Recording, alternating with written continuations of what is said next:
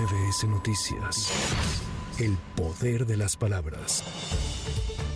Mario Delgado, dirigente nacional de Morena, dijo que a menos de una semana de su anuncio, el Frente Amplio opositor perdió toda legitimidad y se desfondó, pues además de que algunos de sus perfiles ya se bajaron, ningún representante auténtico de la sociedad civil quiere hacer del juego a la simulación de la oligarquía corrupta.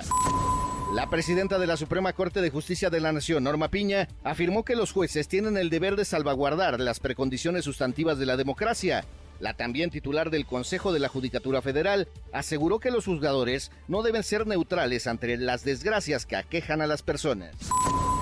La jueza Angélica Sánchez interpone un juicio de amparo contra la prisión preventiva que se le impuso y la determinación del juez de control de realizar la audiencia inicial de forma privada. Sin embargo, dos jueces de distrito se declararon incompetentes para resolver la demanda de garantías. Sánchez Hernández asegura que es víctima de persecución política de parte de Cuitláhuac García.